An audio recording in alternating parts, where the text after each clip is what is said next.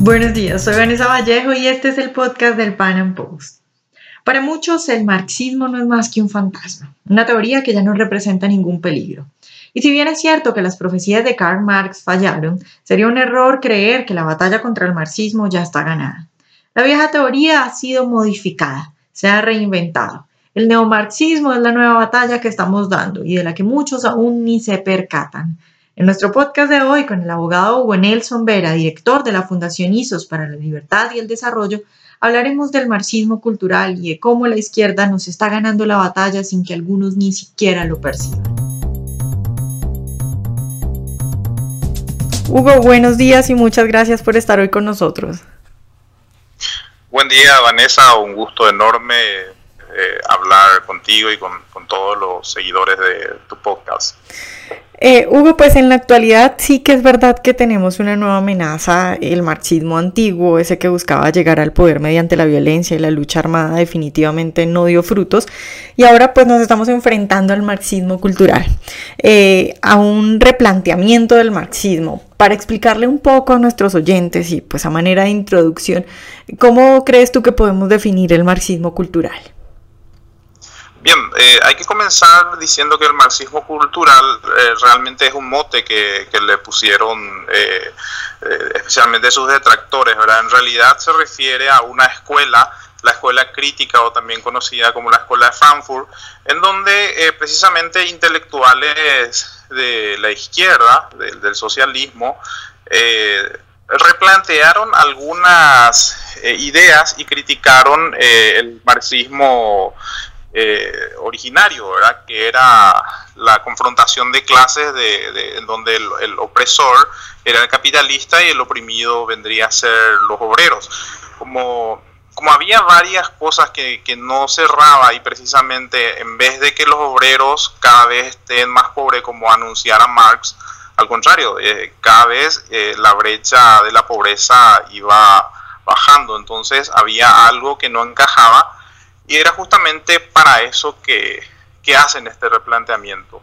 Eh, en realidad ya tiene su, su, tiempo, porque estamos hablando de entre posguerras, de, de 1930 aproximadamente, en donde comienza a, a posicionarse, pero nosotros lo conocemos lastimosamente eh, recién eh, en estos, en, estos, en estos tiempos, sencillamente porque no nos dábamos cuenta, quizás por, por la estrategia que precisamente consiste en ir tomando las instituciones occidentales, inoculando lentamente y quizás eh, por esa razón muchos eh, no lo venían advirtiendo. Eh, muchos incluso comparan con, con una, con, con, la diabetes, ¿verdad? que es un enemigo silencioso, pero realmente es bastante peligroso porque replantea, digamos, estratégicamente lo que el, el, el marxismo original no podía lograr. ¿Cuáles son esos replanteamientos? En primer lugar, que la plusvalía del trabajador era una cuestión muy economicista, muy en el plano económico y que por supuesto muchas personas no, no, prestan atención y están en su día a día eh, para hacer ese tipo de análisis que ya es, digamos, eh, para muchos muy técnico.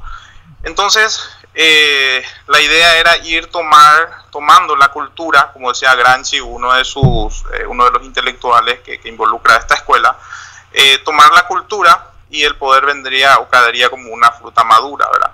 Y dentro de, de esta, de esta inoculación de estas ideas marxistas, se toman principalmente las grietas que tiene la cultura occidental o las confusiones como el homosexualismo o también el, tema del matrimonio homosexual, eh, la educación misma eh, replantea muchas, muchas de sus eh, grietas, ¿verdad? Que, que la discriminación, por ejemplo, que muchos también confunden la discriminación con la segregación, ¿verdad?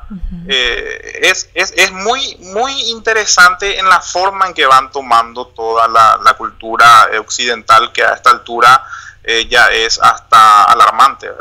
Claro, Hugo, tú acabas de nombrar, eh, de hablar sobre el papel que juega la educación eh, ¿qué tan grave es que el marxismo se haya infiltrado en este ámbito? Porque es decir, estamos hablando de que lo que le enseñan a las nuevas generaciones, eh, pues todos son, la mayoría son profesores que lo que enseñan son cosas de izquierda, eh, tenemos a, a toda una academia infiltrada por la izquierda. ¿Cuál es tu balance al respecto? Bueno, primero que eh, debemos reconocer o debemos identificar que la educación tiene dos grandes campos, dos grandes métodos. El método objetivo que consiste en cargar información, en, es como cargar el disco duro de una computadora por, por hacerlo una comparación eh, rápida, ¿verdad? Y el otro sistema es el método subjetivo, en el cual el individuo eh, se le enseña a pensar, es decir, a resolver problemas. Hoy, por ejemplo, el mundo, eh, PISA, por ejemplo, es una, una, es una, toma la variable de, la educación subjetiva o la capacidad de resolver problemas. Perfecto. ¿Qué, hicieron la gente del marxismo cultural? posicionaron el método objetivo, es decir, memorizar, adoctrinar a las personas que, parezca que sea intelectual incluso por manejar muchas informaciones, pero ¿qué pasa? En el fondo son personas muy intelectuales, pero con un razonamiento muy pobre. Eh, han posicionado, por ejemplo, la escuela dialéctica de Hegel, que, que consiste en confundir el método científico, por ejemplo, que estamos acostumbrados en, en, materia científica, el método de Popper, por ejemplo, que es la falsación, eh, ¿En qué consiste el método de Hegel? Confundir este, este método científico con la argumentación. Es decir, para Hegel eh, todo puede pasar por una argumentación. Por ejemplo, basta con que eh, la, tesis y la antítesis salga, después de una argumentación, salga lo que es la síntesis. Esto es una dialéctica muy típica del, del de, de Hegel ¿Y uno dónde nota eso? ¿Qué quiere decir eso? Que cuestiones, por ejemplo, muy obvias eh, pueden ser eh, sometidas a un análisis argumentativo, incluso las ciencias duras. Te doy un ejemplo. Este método lo utilizan en el, en el feminismo, la ideología de género, en donde, por ejemplo, las cuestiones biológicas como, como el sexo o el género en muchos casos, eh, creen que se puede se puede llegar a una conclusión a través de una argumentación, es decir, basta con que uno crea que es una mujer siendo un hombre, entonces esa realidad eh, es tal. Absolutamente falso. La, eh, justamente el, el, objetivismo eh, rechaza totalmente esto, justamente dice que la sustancia sigue siendo la sustancia independientemente al, argumento, independientemente a la idea que tengan los sujetos. Es decir, por más de que vos y yo nos pongamos de acuerdo que un avión es un barco, va a seguir siendo eh, un avión a pesar de que nosotros nos pongamos de acuerdo. aparentemente eh, es, es, difícil de entender, pero es muy fácil, digamos, cuando se, se mira desde el punto de vista dialéctico de Hegel. Entonces, ¿qué, qué pasa? Están llevando a una locura eh, masificada como nunca antes vimos en Occidente. Y realmente esto debe, debe, debe replantearse todas las estrategias liberales, por decirlo así, si es que queremos tener un, un, digamos, frenarlo por lo menos desde mi punto de vista. Entonces la educación juega un papel eh, fundamental en, este, en esta batalla. Claro, hubo otro, digamos, otro tentáculo del neomarxismo viene a ser los medios de comunicación. Eh, no sé exactamente cómo será en Paraguay, pero estoy casi segura de que al igual que en Colombia la mayoría de los medios de comunicación son de izquierda. Eh, ¿Qué razones le, le ves tú a eso y qué tan peligroso es que los medios de comunicación, eh, esta hegemonía de la izquierda en los medios de comunicación? Y bueno, eh, existen tres pilares fundamentales que, son los formadores de opinión por, excelencia. La familia, las escuelas y la prensa. Esto lo saben muy bien los marxistas culturales. Eh, de hecho que la familia también está dentro de la lista. Pero especialmente es importante eh, detenernos en ver lo que es la, prensa y los efectos que puede tener. Porque justamente yendo a lo que decía Hegel, él creía que la comunicación crea la realidad. Y en realidad es una burbuja porque la comunicación, eh, la infiltración que hay en los medios de comunicación justamente van de la mano a toda esta idea. Eh, la prensa utilizan, por ejemplo, los métodos gebelianos de Joseph Goebbels, eh, la mentira en forma repetida, eh, desviar el, el de la cuestión cuando, cuando no les conviene, cargar sobre el adversario eh, los propios errores. Cuanto más grande la masa, más sencillo el mensaje.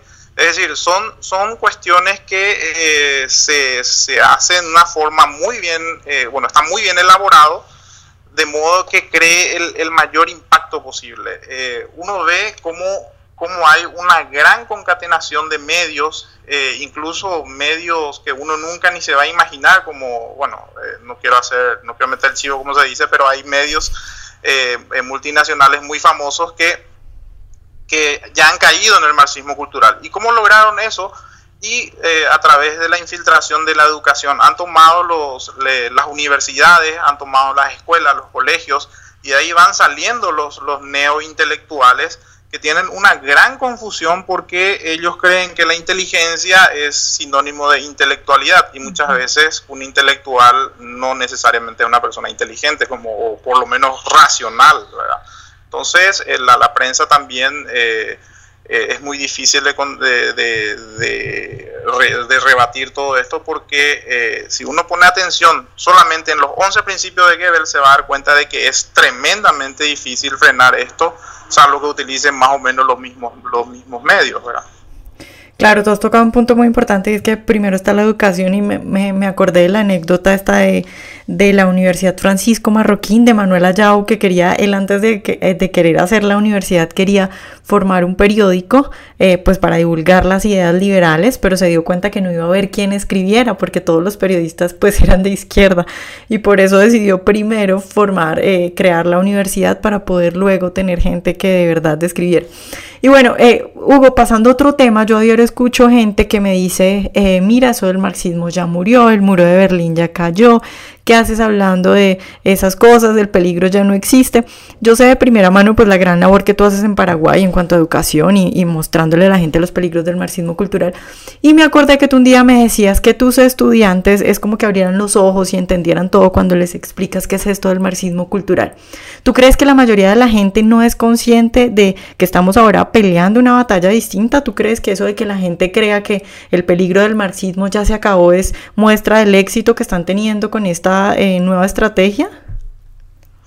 Totalmente, porque eh, ellos han posicionado eh, la retórica, pero especialmente una de las ramas de la retórica que es el discurso, el discurso patético que le dicen, viene de patos de emoción. O sea, han, han logrado eh, esa, esa batalla sencillamente eh, posicionando y de, conceptos emocionales, haciendo creer de que eh, todo es parte de, de, una agenda, o sea, de una agenda de, de, personas que están preocupadas realmente por cuestiones sociales y no notan de que en realidad el marxismo ha mutado nada más de, estrategia o de escenario incluso lugares en donde uno ni se imagina, como el ecologismo o el, veganismo incluso ya está asociado con, con, eso. Es decir, son, son movimientos dispersos en muchos lugares que, no, que lo hace irreconocible a esta altura. Por eso es que muchos creen que incluso cuando hablamos de marxismo cultural, estamos hablando algo así como de extraterrestres o que somos unos paranoicos, porque sencillamente tienen totalmente dispersa en su mente todas las ideas, porque son muchos frentes y es justamente esa la estrategia, eh, crear o crear subgrupos, incluso buscando legislaciones para subgrupos como, eh, eh, como hacía el absolutismo, por ejemplo, crear leyes para los criollos, para los mestizos, etcétera. Esto también apunta a eso, es decir, diversificar y crear antagonismo en la sociedad de modo a que la, la famosísima y antigua estrategia divide y vencerás, ¿verdad? Entonces, hoy día, cuando uno habla de marxismo, prácticamente queda eh, como, como, una persona eh, que lo miran a uno como bicho raro porque justamente es parte de esa estrategia de, de, dispersar todos estos conceptos y hacerlo irreconocible. Eh, por supuesto que esto va a llevar mucho tiempo para que la gente vaya entendiendo y solamente cuando se hace un análisis holístico, ¿qué quiere decir eso? Un análisis general, integral de todo este fenómeno es que uno se da cuenta que dónde está parado. Entonces, si uno hace los análisis, por ejemplo, solamente de la agenda LGTB, LGBT. O hace la, la, el análisis solamente de las cuestiones migratorias o solamente hace el análisis de la cuestión eh, del ecologismo, por supuesto que se va a perder en ese mar de confusión. Claro, Hugo, eh, uno, ya para terminar, uno de los temas que acabas de mencionar y que está muy en boca de la opinión pública por lo que está sucediendo toda esta situación con los atentados terroristas y todo esto del Estado Islámico, pues es el tema migratorio, el cual eh, desde luego no se escapa a la influencia del marxismo cultural y creo yo que incluso es un tema para discusiones dentro del mundo liberal. ¿Cuál es tu opinión al respecto? Sí, hay una aparente contradicción que incluso los propios liberales eh, se cuestionan eso de, cómo va a existir, por ejemplo, control eh, migratorio, siendo que somos ciudadanos del mundo. Eh, por supuesto que compartimos esa, esa idea, por lo menos los que creemos que el individuo es el sujeto de derechos y obligaciones y no las naciones o cualquier otro colectivo, entonces, aparentemente hay, justamente lo que te decía hace rato, hay grietas y confusiones de los cuales se aprovecha el marxismo. Pero eh, si hablamos de una migración espontánea, cuando hablamos de una migración, eh, digamos, sin influencias políticas, eh, por supuesto que eso no, no, no debería importarnos o afectar. Pero ¿Cuál es la diferencia con, el, con la migración actual? Que son migraciones totalmente artificiales o inducidas. Es decir, estamos ante una estrategia de infiltración de la cultura. No estamos hablando de una migración eh, común, por decirlo así. Eh, Europa, Francia, por ejemplo, eh, hoy día tiene, se cree por lo menos de que va a ser el primer país de, de, Europa eh, que, que, se va a volcar hacia el, hacia el islamismo. Entonces, esas cuestiones fueron elaborándose en forma eh, sistemática y por supuesto, estamos ante una excepción. Incluso los antiguos romanos en su república hablaban de, de las excepciones como la dictadura, etcétera, que es como hacer un corte a todo lo que a todo lo que está viniendo porque es una estrategia de guerra. Entonces, que haya control, que haya eh, con, eh, controles migratorios más bien estaría equiparado al derecho de la defensa que tienen los individuos ante el avasallamiento de, sistemas que no necesariamente vienen a compartir eh, su cultura, sino que a invadir su cultura, que son culturas totalmente eh, ajenas a, la idea de la libertad, sino todo lo contrario. Imagínate que, están promoviendo su cultura en una en un nivel de vida en donde nosotros estamos acostumbrados, o las mujeres, por dar un ejemplo, a mostrar el rostro. Están queriendo imponer ellos su cultura en un lugar en donde no corresponde. Entonces, por supuesto que sí, yo creo que eh, es un tema muy delicado, un tema en donde hay confusiones, pero tenemos que recordar que el derecho a la defensa también es un derecho muy liberal. Claro, es como que mucha gente no entiende que hay que defender eh, la libertad y confunde la libertad con dejar que ellos impongan otras cosas que nada tienen que ver con nuestros valores liberales, ¿no? Asimismo, y, justamente eh, la, fuerza al servicio de la libertad le resta lo brutal y salvaje y lo eleva a potencia ética, decía justamente un mandamiento liberal. Es decir, la fuerza, eh, la violencia se rechaza dentro de la tesis liberal siempre y cuando esa violencia no sea utilizada para defenderse. Eh, es en el único caso en donde los liberales estamos de acuerdo en la utilización de la fuerza que es para defender la propia vida. Claro, bueno Hugo, muchas gracias por estar hoy con nosotros y bueno, ojalá te podamos tener más adelante hablando tal vez de otros temas.